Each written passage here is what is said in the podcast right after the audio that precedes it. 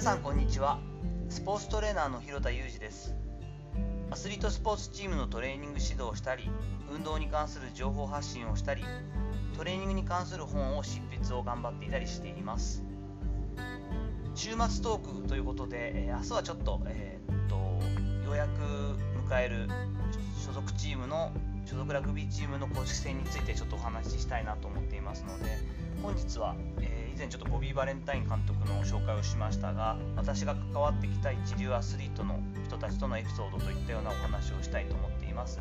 その中でもですね戦友というかもう友人としてもとても大事な日本を代表するアンダースロー投手渡辺俊介投手についてお話をしていきたいと思います。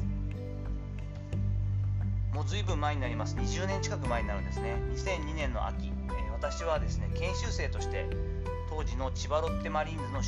秋季キャンプですね。秋のキャンプに参加していました。当時は26歳。アメリカ帰りの若造ですよね。そんな私にこう軽いというかさりげない口調で話しかけて俺は独特な投げ方なんだけどどんなところに気をつけてトレーニングしたらいいと思う？とアプローチしてきた選手がいました。当時通算2勝2年目を終えるところのアンダースロー渡辺俊介投手でした。試行錯誤を繰り返していた渡辺投手は癖なく右足1本でまっすぐに立つという基本的な動きが当時できていませんでした。具体的な施策を提案するとすぐにうんすごいイメージできた。俺のトレーニング任せたいから全部プログラム作ってみてくれるとすぐに反応してきました。プロ野球投手を指導したキャリアが全くなかった私が作った種目を一つ一つ忠実にこなしてくれたのです。1、2軍とのエスカレーター選手として試行錯誤だった彼とようやくコンディショニングトレーニングの世界で飯を食べていくようになったばかりの私。私は未熟なりに頭をフル回転させて少しでも彼のパフォーマンスの力になるようにただただ一生懸命こなしていました。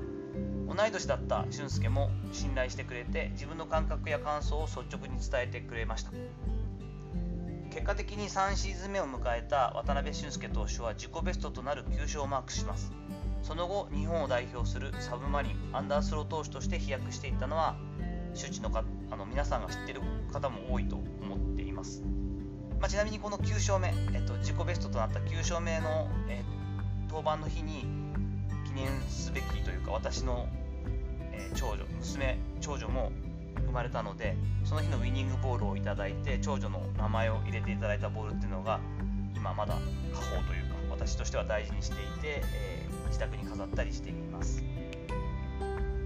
振り返ると私が単年契約を重ねてアスリートスポーツの世界で20年目今年なんですがを迎えられるのは俊介を通しての経験が大きいです。とかく知識の比重が高く頭でっかちでカッとなりやすかった私に感覚や共感性協調性といったものの大切さを教えてくれたのが彼でした。プロ野球の世界はひとたび活躍すると極端に言うと180度生活が変わるものです。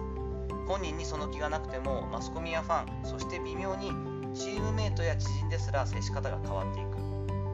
その積み重ねで少しずつ本人の性格や言動が変化していくというのはよく見ることですしよくあることだと思っています。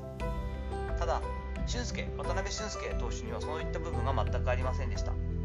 4番のエースで幼い頃からいつも主役自分が真ん中った野球のキャリアを積んでこなかったこととご両親の厳しいしつけがあり人としてという核となる社会性を身につけていた部分が大きいからだと思います。私が千葉ロッテを退団した後も進行は続いてまあ私の中では、えーと、と本当はね選手とあまりこう固定の選手と仲良くなるっていうのは良くないんですがその後友人としても普通に長く付き合っていきたいなと思うような、えー、選手になりました。2014年にはですね彼のキャリア終盤にメジャーリーグに挑戦したいといった際に悔いなく戦うために、えー、友人にも一緒にアメリカに来てもらいたいと声をかけてもらいました。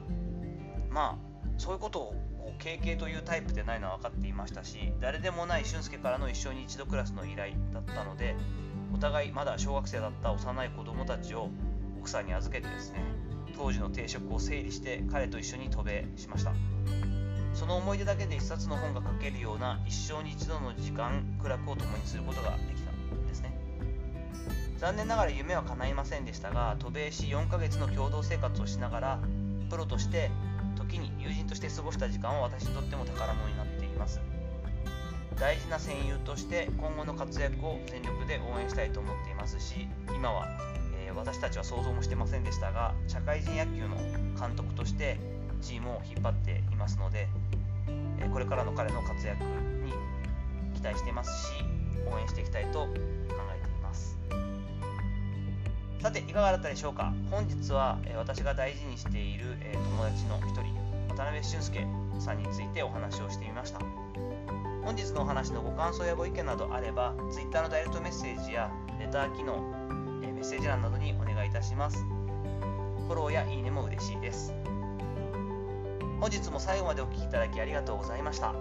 この後も充実した時間をお過ごしください。それではまたお会いしましょう。広田裕二でした。